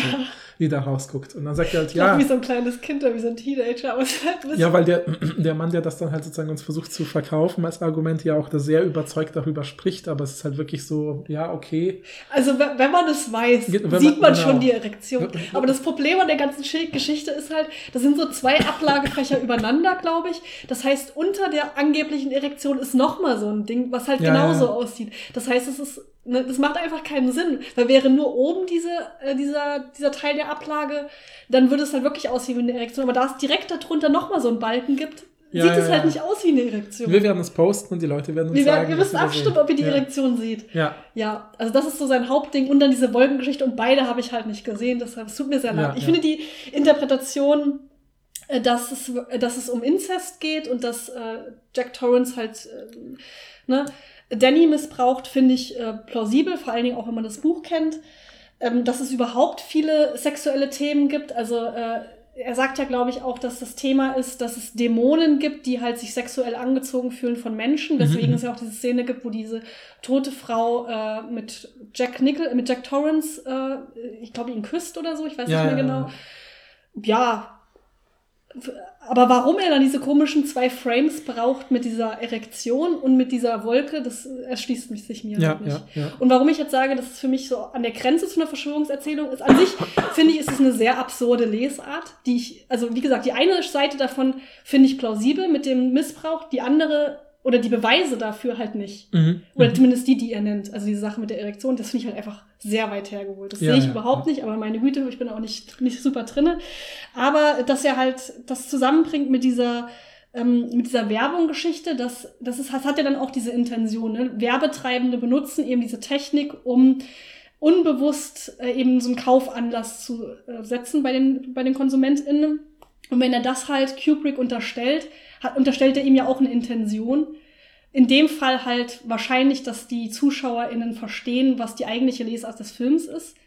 Das ist ja an sich jetzt nicht schlimm, aber es hat auch diese komische, dass er so, dass er, dass er Kubrick da irgendwie was unterstellt, was so auf so einer unter, unbewussten Ebene funktioniert, wo ich das Gefühl habe, vielleicht ist das so an der, an der Grenze schon zu einer Verschwörungserzählung, oder? Mhm. Ich weiß Ja, nicht ja, genau. Ja, ja. Aber da es halt auch keine krassen Konsequenzen hat, also nach sich zieht, bin ich mir auch nicht so sicher. Ja, ich meine, es sind ja, es gibt, sind ja jetzt nicht krasse große Mächte dahinter, die irgendwas machen wollen. Ich glaube, wenn ihr noch sowas da gemacht hätte wie ja und äh, die großen Unternehmen haben Kubrick bezahlt oder Ja. so, damit er das und das Genau, bei dem das wäre noch die Grenze, die es noch bräuchte. Ja, genau, genau. Sowas. Aber da er da trotzdem so, so eine krasse Intention auf so einer unbewussten Ebene unterstellt, habe ich das Gefühl, es ist so ein bisschen an der Grenze für mich. Naja, durch die, also ich finde diese Definition von Nier ist ja ganz gut, dass es da irgendwie um Macht, wie soll ich sagen, um Macht geht von einer Gruppe, die irgendwie versucht, äh, andere zu beeinflussen zu ihren Gunsten. Und das, deswegen ist das für mich noch nicht eine Verschwörungstheorie. Ja. Ja, gut. Aber das Dann letzte aber sicherlich die letzte, ja. Genau, ja. Das finde ich auch die wichtigste. Oder Das ist auch die beste. Ja, ja, ja. Also ich weiß, gut, diese Sexgeschichte ist halt witzig, weil, diese, weil man diese Frames sich angucken Mhm. kann und weil man es halt gar nicht sieht.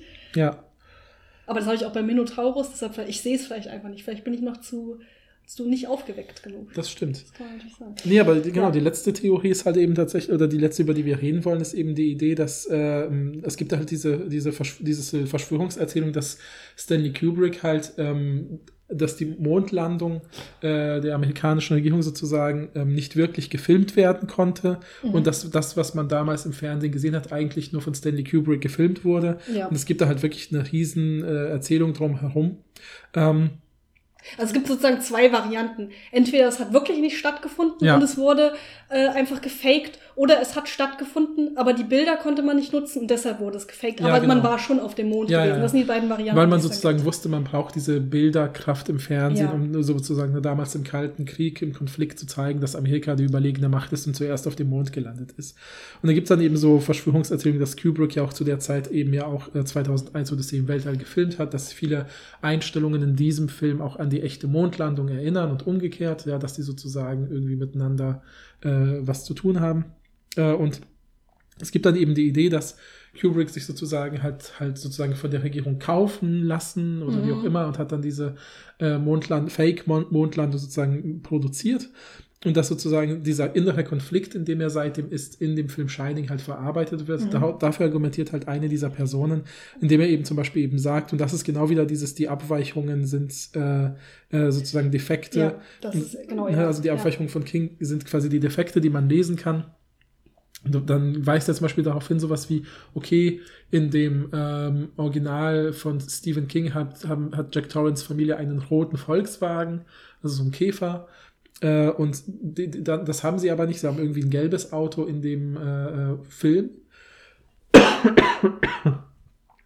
In dem Film gibt es aber eine Szene, wo man, wo, wo jemand an einem Autounfall vorbeifährt und diesen Autounfall ist ein roter VW Käfer verwickelt und damit soll dann Kubrick sozusagen eine Message an, an, Stephen King senden und sagen, so pass auf, mir ist klar, dass das nicht deine Geschichte ist und das zeige ich dir hier damit. Entschuldigung, den Mittelfinger an Stephen King, das hat er gesagt. Ah, das ja. ist ein Mittelfinger Okay, an okay. Stephen King. Ähm, zu sagen, ja genau, ich habe diese Geschichte zu meiner eigenen gemacht und deswegen ist das rote, der rote Käfer hier das zerstörte Auto, weil ich mein eigenes Ding draus mache.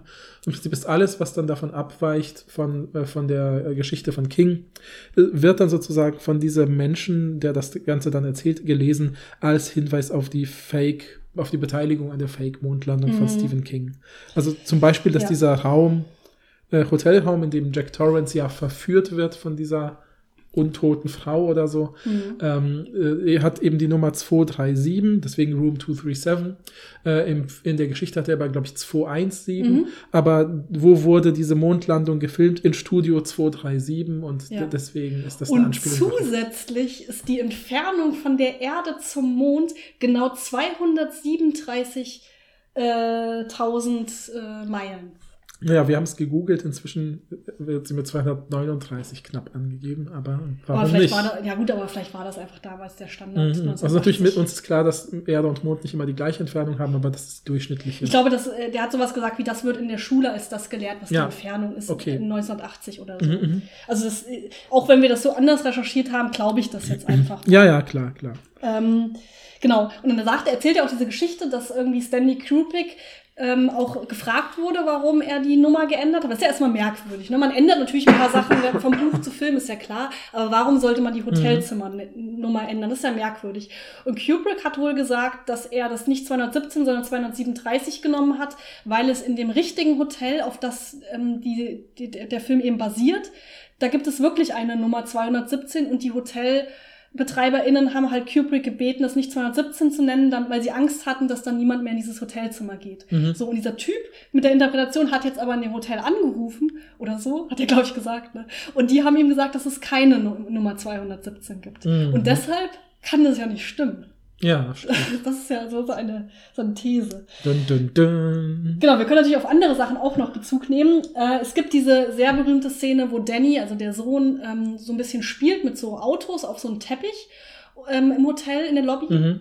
Und an so einem Flur. Und zum einen ist es so, dass das Muster des Teppichs halt aussieht, als ob das so eine. Ja, wie die ähm, Staatsplattform der, der NASA. Genau. Das sind so und die, so kleine und die verändert sich dann auch in einem anderen Shot. Mhm. Dann hat Danny äh, einen Sweater an, wo eben äh, eine Rakete drauf ist. Mhm. Und da steht auch nah. Apollo 11 steht da. Achso, steht sogar in Apollo 11. Mhm. Das heißt, es war auch direkt, ne, die, die, Ja. die richtige Mission auch. Ja. Äh, und dann, ähm, genau, und dann äh, analysiert er das so richtig durch. Ne? Also Danny sitzt dann erst so auf diesem Teppich mit dieser, äh, mit diesem Teppich, der so aussieht wie eben diese Plattform. Dann hat er, dann steht er auf, dann sieht man eben diese Rakete, die auch so aufsteht. Mhm. Und dann geht er, glaube ich, ins Zimmer 237, wo ja das Set war. Ja, ja, wo das Böse passiert ist. Ja. ne? Und ich meine, was wir noch gar nicht erwähnt haben, ist ja auch, dass Jack Torrance ist ja eigentlich auch Schriftsteller und will er die Zeit nutzen, um weiter an seinem Buchprojekt zu arbeiten. Mhm. Und diese Verwandtschaft zwischen ersten Schriftsteller, der eigentlich äh, einen, der aber jetzt einen anderen Job macht, als er eigentlich macht, weil er vielleicht Geld braucht oder so,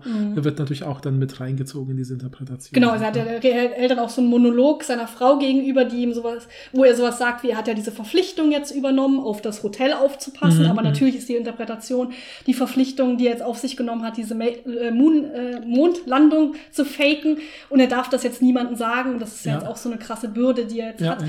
Und die These dieses Interpretationstypen ist halt, dass Kubrick das äh, mit Shining halt verarbeiten Mhm, wollte, dass er die ganze Zeit dieses Geheimnis hat. Ja, ja, es gibt Und- halt eben diese Theorie, ne, das ist ja ein bisschen so, so als oldschool psychoanalytisch, wenn man so ein Geheimnis hat innen drin, dann baut das halt Druck auf und man muss es irgendwie rauslassen, sonst äh, macht es einen irgendwie krank. Mhm. Und das war dann halt sein Ventil, um diesen, um dieses, diesen Gewissenskonflikt zu verarbeiten. Ja.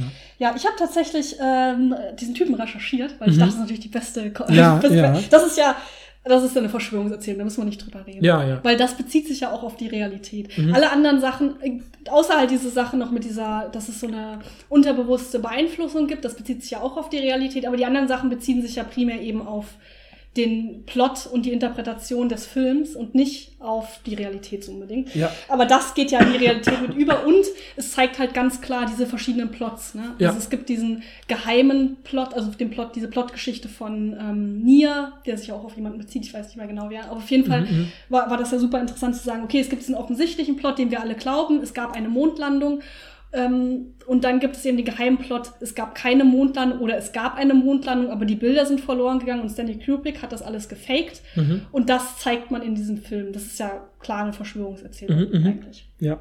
Also dieser Typ, der das geschrieben, äh, ge- gesagt, also man findet das relativ einfach raus. Es ist nicht so, dass ich krass recherchieren musste. Ja, oder so. ja. Man weiß, wer diese Leute sind. Das Mhm, sind auch mhm. bekannte Leute. Das sind ein Geschichtsprofessor, ein Journalist und dann ist es eben Jay Whitener, der äh, auch ähm, Autor und Filmemacher ist. Der, ich habe auf seiner Seite gelesen, dass er sich selbst als Conspiracy Hunter bezeichnet. Mhm. Ich habe auch, also seine Seite ist auch wirklich gut. Also er hat super viele Dokumentationsfilme gemacht, unter anderem auch über Quantum Astrology. Mhm. Da bin ich natürlich wieder gleich wieder raus gewesen und dachte, Ja, nein, ja. kein Internet mehr für mich. Äh, und ganz schön fand ich, auf seiner Internetseite sieht man so mehrere Zitate. Und eins davon ist, The only people who call conspiracies theories are the conspirators. Und da dachte ich, das stimmt. Ja, ja, ja. Na, also die einzigen Menschen, die wirklich Verschwörungen als Theorien bezeichnen, sind die VerschwörerInnen. ja, ja. Und da war ich gleich so, ja. Ist eine gute Das- Catchphrase das auf jeden Fall. nicht ja, schlecht für einen eigentlich. Conspiracy Hunter. Wenn man auf About, wenn man so ein bisschen rausfinden will, wer ist das eigentlich? Wer ist Jay Whitener eigentlich auf seiner Internetseite steht? Äh, er wird als der Modern Day Indiana Jones bezeichnet. Ähm, und zwar Zitat for his ongoing worldwide quest to find clues to mankind's spiritual destiny. Mhm. Also er ist ne, der moderne Indiana Jones und er ist immer auf der Suche nach, Spirit, nach dem spirituellen Schicksal der Menschheit. Das Also war Indiana Jones Ziel, das habe ich nicht verstanden. Ja, also es, auch hier sehen wir wieder irgendwie so eine, so eine Verbindung von VerschwörungserzählerInnen und so Esoterik und Spiritualität. Ja, ja, auch wieder dieses Messianische, ne? Also so, Messianische. ich kläre euch auf, was das Ziel eigentlich ist und so. Ja. ja. Genau, auf jeden Fall habe ich äh, einen Text von ihm gefunden, wo er genau diese Theorie nochmal beschreibt. Können wir euch auch nochmal verlinken. Mhm. Der heißt, äh, Moment, Secrets of the Shining or How Faking the Moon Landing Nearly Cost Stanley Kubrick his marriage and his life. Mhm. Also das, wenn das nicht ein guter Titel ist, ne? Also die Geheimnisse des Films Shining oder wie das Faken der Mondlandung fast dazu geführt hat, dass Danny Kubrick seine Ehe und sein Leben, äh, dass sie ihm gekostet wurden. Ja, Das ist ja. auf Deutsch ge, ähm, Dass sie ihm gekostet wurde. Ich bin echt so richtig schlecht im Deutschen ja, ja, übersetzen. dass ihn gekostet hat. Ja, ja, genau. gekostet hat. Ja, ja. Was ich interessant fand, weil es ging irgendwie in diesem Text gar nicht um die Ehe von Stanley Kubrick, aber vielleicht habe ich es auch nicht genau gele genug gelesen. Ich Tja. weiß es nicht. Äh, genau, und er, äh, er fängt auch diesen Text, ich habe den ein bisschen äh, gelesen, ähm, fängt er auch wieder an zu sagen, wir müssen genau auf diese Stellen gucken, Mhm, wo Kubrick von Stephen King abweicht. Mhm. Das hast du ja auch schon gesagt. Ähm, und äh, deiner Interpretation ist es halt nach, ist es halt so, dass er die Geschichte von King genutzt hat, um eben eine eigentlich ganz andere Geschichte zu erzählen, aber unter dem Deckmantel sozusagen dieses Horrorfilms. Das ist Mhm. ja auch genau diese Secret-Plot-Geschichte, finde ich, deshalb hat das irgendwie Sinn gemacht. Mhm. Und das Ziel, dass er das so verkleidet hat, ist eben unser eigenes Leben zu retten. Weil er natürlich auf der einen Seite hat er diese Bürde, dieses Geheimnis zu sagen, was irgendwie aus ihm raus muss, aber gleichzeitig könnte ihm das ja auch das Leben kosten, weil wenn die Nase rausfindet, was er gemacht hat. Ja, ne? ja, also deswegen schwierig. muss er es so geheim halten. Ne? So, jetzt äh, erzähle ich noch ein paar Clues, die man in The Shining findet, die, auf die wir noch nicht eingegangen sind. Zum einen sagt er halt, es gibt ja diesen Hotelmanager, das ist dieser Typ mit der Erektion. der, der wird halt so ein bisschen, das, das sehe ich auch, dass der so ein bisschen sowas wie, wie der Präsident der USA hat. Zum einen hat er auf seinem Schreibtisch so eine kleine Amerika-Flagge und der sieht halt ein bisschen aus wie Kennedy. Also er hat Ja, auch so ein ja. Kennedy-Toupet. Ja, ja. Also das finde ich jetzt auch nicht unplausibel. Nee, nee. Ne? Und er bekommt ja dann sozusagen die Aufgabe, also er gibt ja sozusagen Jack Torrance dann die Aufgabe, das Hotel, äh, Zitat, to prevent it from appearing like it, like it is decaying. Also dass er dann, dass er versuchen soll, dass das Hotel halt aussieht, als ob alles okay wäre, sozusagen. Also er soll es davon abhalten, dass das Hotel aussieht, als ob es zerfällt. Das ist die Mhm, mhm. Aufgabe. Ja, ja. Könnte man vielleicht direkt eine Interpretation anstarten? Ja, natürlich, USA? ne, die USA verfällt auch und das war so die letzte Illusion, um zu zeigen, nein, der amerikanische Traum lebt weiter. Genau. Ist dir, nämlich, ist dir nämlich aufgefallen, zu welcher Jahreszeit The Shining äh, spielt? Ja, Winter offensichtlich. Kalter Krieg, richtig? Ach so, Kalter ah. Krieg. Kalter oh. Krieg zwischen äh, Sowjetunion und USA. Ja. Ähm, und natürlich war das, ist das ist ja der Grund für das, äh, wieso man die Mondlandung gefaked hat oder zumindest die Bilder gefaked hat, je nachdem. Ist ja natürlich, weil man im Wettbewerb vorne stehen wollte. Ne? Ja. Damals ist ja Ja, klar. ja, man sieht ja. ganz oft im Film The Shining Teddybären, die offensichtlich ein Symbol für die damalige Sowjetunion waren. Stimmt, der russische Bär, das sagt man doch auf Englisch. The Russian Bear. Wirklich, das Also, ist eine wirklich? Rede. Ja, Okay. ja, ja, ja. Ich, äh, okay, ich kann mich weder daran erinnern, dass, noch, dass da viele Teddybären in dem Film sind, noch dass das der Fall ist. Aber offensichtlich ist es, glaube ich, jetzt auch einfach. Ja, ne? ist ja, also ich meine, es ist natürlich eine naheliegende Deutung, wenn man, also dass ein Bär für Russland steht, wenn man diese amerikanische Ja. Rede wenn von Russian Bear kennt. Okay, ich, das kann ich nicht. Ja, so doch, doch. Okay, Ja. dann äh, gibt es ja diesen ganz berühmten Satz, den äh, Jack Torrance ist ja ein Autor und er man sieht halt die ganze Zeit, wie er so sch- er hat, zum einen hat er so eine Schreibblockade und das ist auch so ein bisschen das, was er machen will, halt in dieser Isolation ist, sein Buch zu beenden oder zu, anzufangen, ich weiß nicht mehr genau. Auf jeden Fall sieht man ihn ab und zu schreiben, aber man sieht nie, was er schreibt und irgendwann sieht halt seine Frau, also Wendy, guckt sich irgendwann die ganzen Manuskripte, das sind wirklich Seiten, Blöcke von Seiten, wo immer der gleiche Satz steht, ne? Mhm. Lachst du schon? Ja, ich liebe diesen Satz. Ja, kann ein bisschen Ich kann ihn nicht- nee, also, äh, All work and no play makes Jack a dull boy. Mhm, mhm. Möchtest du das übersetzen? Für Ja, nur Arbeit und kein Spielen, kein spaßiges Spielen Ja. macht aus Jack einen, einen abgestumpften? Jungen. Ja. So, All, siehst du auch, ne? All, A11, Apollo 11. Aha. Siehst ja, du auch, ne? Ja, ja, Siehst du auch, stimmt. oder? Ja, ja. Jetzt äh, setz das mal ein, ne? Apollo 11, work and no play makes Jack, und wir wissen alle, Jack ist ja Stanley Kubrick, sagt er, Mhm, ne? mhm. Makes Stanley Kubrick a dull boy. ja, es macht Sinn. Es- okay. es- also, nee, mich ne. Wenn Okay, irgendwas jetzt- ist. Ich bin doch gar nicht fertig mit den Ach so, Hinweisen, die sich okay. darin beschreiben. Ja. Ähm, So, es gibt ja diesen, äh, das ist auch das Letzte. Das Nein, nein, nein, ich verspreche, ich, es ist auch ich musste nur lachen, weil ich gerade unsere Soundwelle sehe, wie unsere Aufgeregtheit in sich Ja, breit, breiter also, werdende es gibt, ja diesen, es gibt ja diesen früheren, diesen Typen, der früher auf das Hotel aufgepasst ist. Ja. Da wird äh, Jack Torrance ja auch erzählt, dass der irgendwann ausgeflippt ist und seine Familie getötet hat. Also Ja, genau ja. das gleiche, was Jack Torrance dann auch passiert.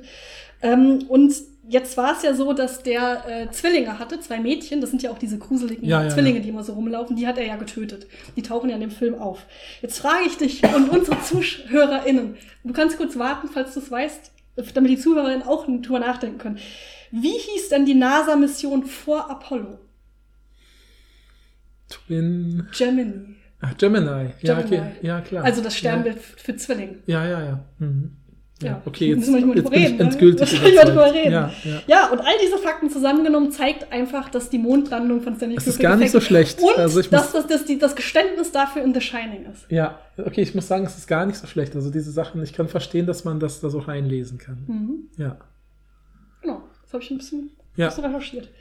Ja, also ich, Ja, find, also ich bin, bin jetzt überzeugt. Also ich finde, wenn, also ich habe total ein Lust. Hinweis zu viel. Also ein Hinweis zu viel. Ja, wir haben ja überlegt, ob wir auch ist vorher The. Shining nochmal da, davor gucken, aber haben wir dann nicht gemacht. Wir haben nur die Doku geguckt, Mhm. äh, weil bei mir war es auch vielleicht erst ein, zwei Jahre her, dass ich den Film gesehen habe. Äh, und ähm, aber jetzt habe ich irgendwie schon Lust, ihn nochmal zu gucken mit all diesen Hinweisen und so, was man noch alles entdecken kann. Man könnte fast so ein, so ein Trinkspiel draus machen oder so und sagen, irgendwie, dass mal, wenn irgendeine Verschwörungserzählung angedeutet wird, sollte, muss man was trinken. Und dann kommt man gucken, wer von uns trinkt wann. Und dann so, oh, du bist also eher auf der sexuellen Seite und du bist eher auf der Mondlandungsseite und so. Genau, aber ich meine, wir müssen nicht drüber reden, dass diese, diese Lesart überstreitet alles, was man unter Interpretation äh, versteht und geht zu Verschwörungserzählungen. Natürlich. Ja, ja, ja, ja. klar. Aus den Gründen, die wir schon genannt haben. Aber ich finde, eine der Sachen, die mir schon aufgefallen ist, als wir vor uns vorbereitet haben und auch jetzt, dass wir darüber reden, es macht ja auch ein bisschen Spaß, diese ganzen Spuren zu suchen Ja. und diese Sachen zu finden. Und ich finde, das ist halt so eine grundlegende Sache, die was damit zuhört, dass das ja so, also warum es gerade bei diesem Film so gut klappt, ist natürlich na, klar die Persönlichkeit Kubrick, äh, die Vieldeutigkeit seiner Filme, aber es hat ja auch was mit, mit diesem Kunstcharakter zu tun, dass man natürlich seine, seine Filme extrem stark als eben wichtige ähm, Produkte der, der Kunst, der Deuten, der, der, der deutschen, der Weltkunstgeschichte sozusagen sieht.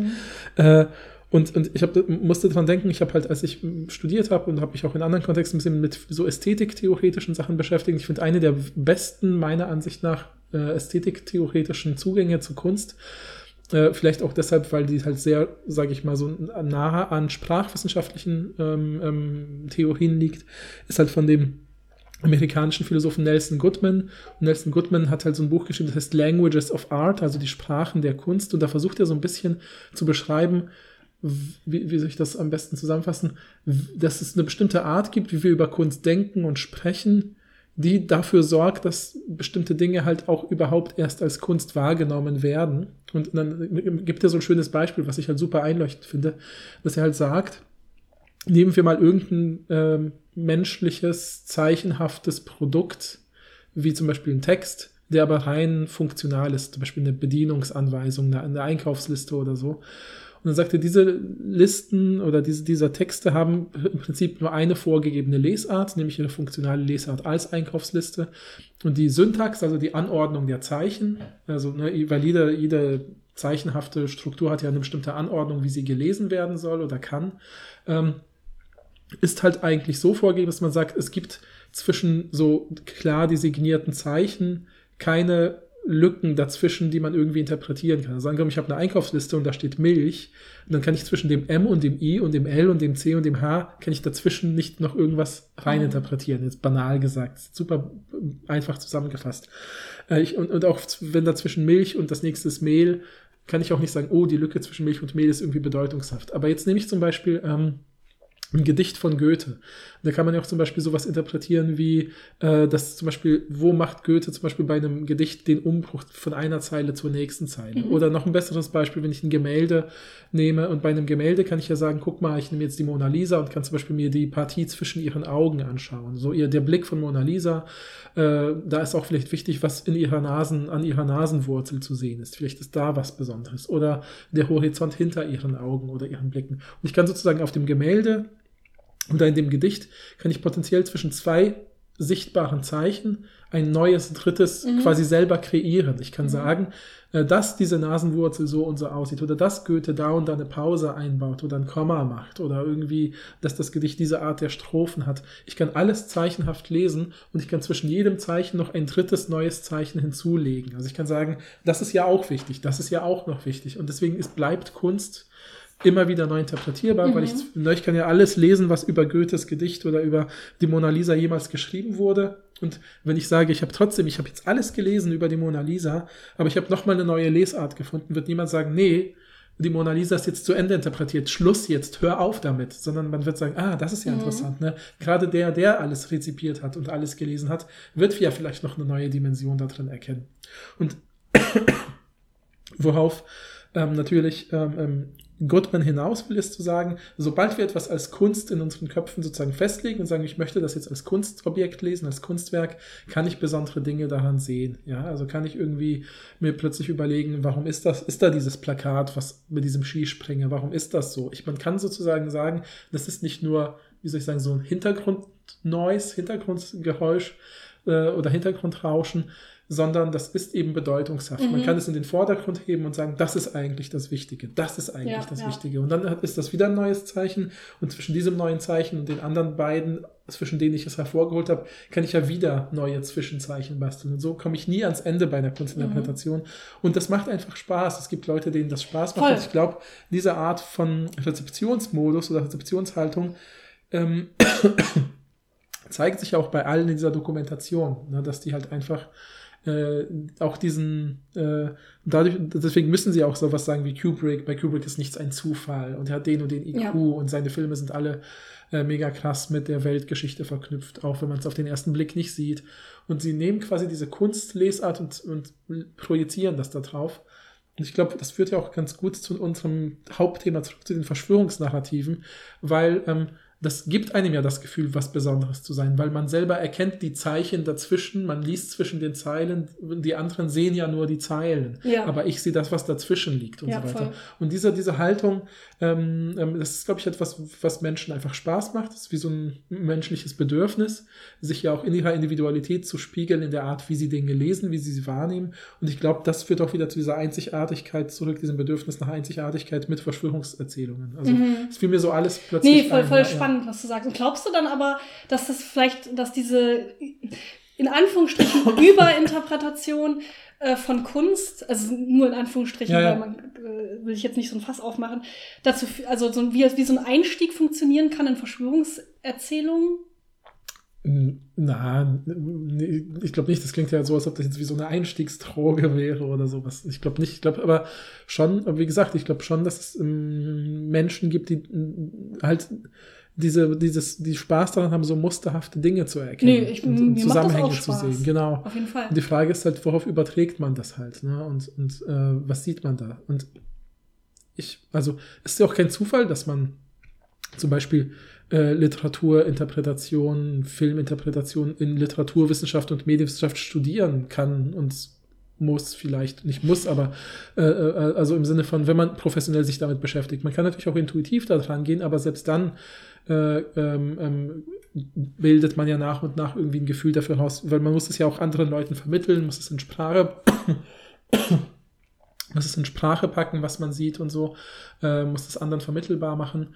Und ähm, da- das ist ja kein Wunder, dass sich das irgendwann sozusagen als Beruf und als Studium Mhm. herauskristallisiert hat, weil es offensichtlich eben auch eine Art von, ähm, wie soll ich sagen, Moderner Indiana Jones, sag ich dazu. ja genau, und eine Art von Wahrnehmung ist, die man ja auch strukturieren muss für andere, die man Mhm. lernen muss und so. Aber ich glaube sozusagen, mh, ich glaube schon, dass es diesen wesentlichen Unterschied gibt, dass bei diesen Verschwörungserzählungen ja natürlich erstmal äh, das macht es ja vielleicht auch für Leute attraktiv, die eben sagen, ich bin rebellisch und bin gerne gegen das System. Das hatten wir auch als eines der Merkmale in der ersten Folge zu Verschwörungserzählungen, dass man ja sozusagen bei den Verschwörungserzählungen gibt es ja sozusagen nur selbstgewählte LehrmeisterInnen. Weißt du, was ich meine? Also, wenn ich sagen will, ich will Filmkritikerin werden, gibt es halt ein paar Wege. Ja, ich kann auf eine journalistische Schule gehen oder ich kann eben äh, mir viele Kritiken durchlesen oder so, kann das studieren oder sowas. Aber bei Verschwörungsnarrativen kann ich halt sagen, so gibt es ja nicht einen Meister oder eine Meisterin, die mir das beibringt, sondern ich kann mich selber da reinsteigern. Deswegen haben die auch alle diese Tendenz zu sagen, das liegt daran, dass ich mir selber bestimmtes Wissen angeeignet habe oder dass ich eine schon als Kind das und das immer gesehen Mhm. habe oder ge gedacht habe, dass man so ein bisschen freier ist, dass man sozusagen nicht Ja. einer Autorität sich erstmal untergeben muss, sondern man kann sofort frei denken. Das klingt Mhm. ja so attraktiv und das ist ja auch ein bisschen dieses Esoterische und sowas. Und wenn man jemand dann hat, der so als Vorbild fungiert, dann ist das ja so selbst gewählt. Ja, Ja, Das- ja, stimmt. ja. Ich fand es aber auf jeden Fall auffällig, das wollte ich noch sagen, das habe ich irgendwie vergessen vorhin. Ich bin mir nicht, ich, ich konnte irgendwie die Stimmen von den Leuten nicht hundertprozentig gut auseinanderhalten, habe ich ja vorhin schon gesagt, aber ich meine mich zu erinnern, dass zum einen der Typ mit der Mondlandung, ne, also Jay Whitener, gesagt hat, äh, dass er auch überwacht wird. Das hat er am Ende gesagt, Mhm. er wird überwacht und dass demnächst die Steuerprüfung zu ihm kommt. Ne? Ach, stimmt. Das ja, hat er ja, gesagt, ja, oder? Ja, ja, das habe ich mir nicht eingebildet. Das heißt, also er geht auch davon, das ist das, wir reden ja eh schon drüber geredet, dass der Typ in die VerschwörungserzählerInnen-Richtung Mhm, geht mhm. mit dieser Mondlandungssache und dass er das dann wieder direkt auf sich bezieht und dann sagt, und dann paranoid, äh, paranoide Sachen sagt, passt ja irgendwie dazu. Und ich bin mir nicht sicher, ob er der gleiche ist oder ob das dieser Sextyp ist. Und ich glaube, es ist dieser Sextyp, der gesagt hat, also mit der Erektion der Typ, dass der gesagt hat, dass Der er, dass er das Gefühl hat, dass er das Gefühl hat, dass er sich mittlerweile in Jack Torrance verwandelt hat, weil Mhm. er selbst seit schon längerer Zeit arbeitslos ist und auch einen kleiner, kleinen Jungen hat und in ein abgeschiedenes Haus ziehen will. Und da war ich auch schon so, wieso erzählt er das Bisschen jetzt? creepy auch. Ja, das stimmt. super creepy. Ja, ja. Das war, doch dieses, das war nicht der Mondlandungstyp, sondern das war der Erektionstyp. Ja, ja. Was es noch schlimmer macht eigentlich. Naja. Ja. Und Naja. das ist halt, also die beiden Sachen, also das wurde ja nicht thematisiert, es wird ja nicht irgendwie reflektiert von dieser Dokumentation, das ist einfach nur, das sagen die so zwischendurch. Man Mhm. hört auch bei diesem Typen eben die ganze Zeit sein Kind im Hintergrund rufen, also so, Ja, so ein stimmt. kleines Kind und Ja, ja. Manchmal das sagt er so, ich muss mal das- kurz mein Kind raus äh, ähm, Stimmt, äh, so. äh, äh, stimmt, der rahmt das auch so seltsam ein. Mhm. Also dem Motto, oh, es ist kein Wunder, dass mein Kind jetzt hier anfängt, an dieser Stelle Mhm. zu schreien. Und der lacht, das, und ist auch dieser erzähle. Typ, der immer zwischendurch so ein bisschen komisch lacht. Also ich möchte jetzt niemandem irgendwas unterstellen. Aber so wie es inszeniert wurde in dieser Mhm. Doku, wirkt es etwas creepy. Ja, ja, ja. Er Und lacht halt an so Stellen, wo ich unangenehm zur Seite gucken würde, glaube Genau. ich. Und deshalb diese beiden Typen, das sind ja auch die, die so an der Grenze sind, Ja, zeigen ja. offensichtlich auch Verschmelzung mit ihrem realen Leben damit. Mhm, mhm, stimmt, ja. Ja, Ja, das würde ich irgendwie noch dazu sagen. ja. ja. Ja, schwierig. Naja, nee, aber. Ähm, aber ich finde, das war halt interessant, weil ich finde, also ich, ich habe erst gedacht, so als wir den Film gesehen haben, dachte ich, passt das eigentlich zu unserem Thema? Und dann kam ja zum Glück die Mondlandung, das ist ja noch eine ganz plausible Anknüpfung an Verschwörungsnarrative. Aber ich habe auch das Gefühl, trotzdem genau diese Tendenz eben, ne, dieses äh, eine besondere, sich selbst eine besondere Perspektive zuschreiben und eine besondere Lesart zu haben und sowas.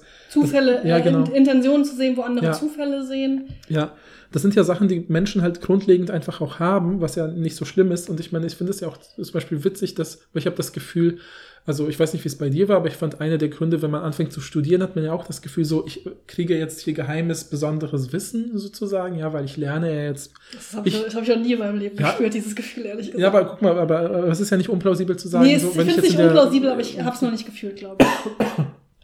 Aber ich glaube, zu sagen, wenn ich jetzt Sprachwissenschaft studiere, weiß ich mehr über die Sprache als andere Menschen oder so, äh, als andere Menschen, die nicht Sprachwissenschaft studieren oder so, äh, ähm, fand ich zum Beispiel nicht unplausibel. Aber wenn man das dann studiert und Wissenschaft studiert, merkt man ja, es geht ja bei dem, es geht ja eben äh, um alles mögliche andere in der Wissenschaft als um Geheimwissen. Es geht ja um möglichst maximal teilbares Ja, Wissen. ja, Man klar. lernt, wie man Wissen anderen Leuten mitteilt, die vielleicht noch nicht diese Dinge kennen. Äh, man lernt, wie andere Leute dieses Wissen teilen. Man muss in Ne- Netzwerken forschen. Man, man hat ja keine genialen Eingebungen als Wissenschaftlerin, sondern man liest halt vieles, was andere Leute schon gemacht haben und guckt, wo ist da eine Lücke, wo ich vielleicht noch was äh, bearbeiten kann, was noch nicht bearbeitet wurde. Ja, ja, das ist genau. eher wie so eine gemeinsame Erschließung der Welt. Mhm. Ja, und man, man ver- verschließt sich nicht der Welt, sondern man öffnet sich der Welt. Und dieses Geheimwissen ist ja eher so ein bisschen dieses, das macht mich besonders oder so. Also Ich eigentlich. könnte es euch jetzt bei Photoshop in die Wolken zeichnen, aber ich habe es jetzt auch für die Dokumentation nicht gemacht. Vielleicht hat er es auch absichtlich nicht Ja, gezeigt. stimmt, weiß man nicht. genau, ja, Vielleicht ja. haben die Doku-Leute auch nicht danach gefragt. Ich weiß es nicht. Ja, genau. Und ich habe das Gefühl sozusagen, dass, dass dieses Bedürfnis, sozusagen so einzigartige Perspektiven auf die Welt zu erlangen, ist ja erstmal nichts Schlimmes. Aber im Optimalfall äußert es sich dann halt in so großen gemeinsamen Strukturen wie eben in der Wissenschaft oder anderen äh, äh, Kooperationen oder so. Aber hier sind ja voll oft auch Leute, die in ihrem Bedürfnis nach Besonderheit sich ja auch von anderen krass absondern und dann fast also irgendwie alleine damit sind irgendwie, ne? Finde ich auch irgendwie. Ja, ich finde es auch interessant äh, zu überlegen, wenn man die Leute alle in zusammenholen würde und dann sollen die über das Shining reden, ob die sich verstehen würden. Mhm. Und klar, dieser, diese beiden Geschichtsleute sicherlich. Ja, ja. Aber wenn dann diese, diese zwei Leute, die so ein bisschen auf der Schwelle stehen oder schon rübergeschritten sind, sich unterhalten würden mit dem Geschichtsprofessor, ich glaube nicht. Mhm. Ja, ja wäre spannend zu sehen, tatsächlich, ne, ob die dann eher sagen, so, nee, ich habe die einzig richtige Lesart. Ja, oder ob die sagen, wollen, das ist eine und ich, oder ne, Stanley und ich, wir verstehen uns halt einfach. Ich zeige euch das jetzt nochmal, diesen Frame in, Ja, dem, ja, ja. in dem Büro mit der Erektion. Genau, ja. Ja, Ja, ja finde ich irgendwie ganz interessant. Mhm. Und ich frage mich halt, ob man, ja, ja, ich will jetzt auch nicht zu, zu krass sein und sagen, wenn man da, wenn man sich irgendwie so krass reinsteigert in sowas, ist das so ein Einstieg in Verschwörungsbeziehungen, aber vielleicht ist es ein Einstieg in, dass man anfängt, eben Muster zu sehen, auch bei anderen Sachen, wo sie, wo andere sie vielleicht nicht sehen. Ja, ja. Ohne jetzt einen slippery slope zu machen, zu sagen, äh, literaturwissenschaftliche Interpretationen führen dazu, dass man Verschwörungserzählungen glaubt. Das ist Ja, ich meine, wenn man in sowas geschult ist, Interpretation, merkt man auch, ist es nicht beliebig. Es bedarf Genau. halt viel argumentativer, guter Arbeit halt. Ne? Genau. Mhm. Ja. Genau, aber wenn man sich so als Einzelperson da so reinsteigert, Mhm. Ja, klar. weiß ich nicht. Ja, kann sein. Aber wie gesagt, bei diesen beiden Typen, wo wir das Gefühl hatten, das ist eh schon ein bisschen grenzwertig, wenn die dann halt auch diese, diese Sachen am Ende sagen über ihr eigenes Leben, dass die Steuerprüfung jetzt kommt und dass sie überwacht werden, Mhm. dann merkt man halt, okay, da ist schon noch mehr, ne? Ja, ja, ja. Ja, und vielleicht könnten wir, du könntest sie ja ansprechen und sie darauf hinweisen, dass sie vielleicht nicht so sehr sich da reinsteigern sollten. Und Ich- welche Strategie du dabei benutzt, könnten wir in der nächsten Folge besprechen. Ich soll Jay White eine Mail Ja, schreiben? genau. Das wird das Ziel der nächsten Folge sein. Quantum Astrology. Ja, genau. Nee, Nee, ich- aber ich, ich wollte glaub- nur eine geschickte Überleitung machen zur. ich habe überhaupt nicht gecheckt. Ich dachte, Folge. soll ich dem jetzt wirklich eine Mail schreiben? Nein, aber wir wollen ja in der nächsten Folge darüber reden, wie man Ich nicht, dass er- über sowas spricht. Und ich Ja. dachte, das wäre eine ganz nette. Ja, ja, Überleitung. total. Ich habe es einfach nicht gecheckt. Ja. Ja, genau. Nächstes Mal, genau, gucken wir uns an, sollte man mit VerschwörungserzählerInnen reden und wenn ja, wie? Ist man dazu verpflichtet, wenn das im Familienkreis zum Beispiel vorkommt? Ist ja eine Sache, die immer wieder interessant wird bei diesen ganzen Diskussionen. Ja, äh, sagt uns gern, wir werden, das, wir werden diese drei Bilder von dem Skifahrer, von der Erektion und von den Wolken auf Instagram posten, auch in die Highlights, damit man sich's angucken kann Ja, später. ja. Und ihr müsst uns auf jeden Fall sagen, ob ihr irgendwas davon seht. Ja, Ja. auf jeden Fall. Ich muss auch aufhören, weil mein Husten jetzt wieder kommt. Okay, dann wünschen wir euch noch einen schönen Tag und bis zum nächsten Mal. Tschüss. Tschüss.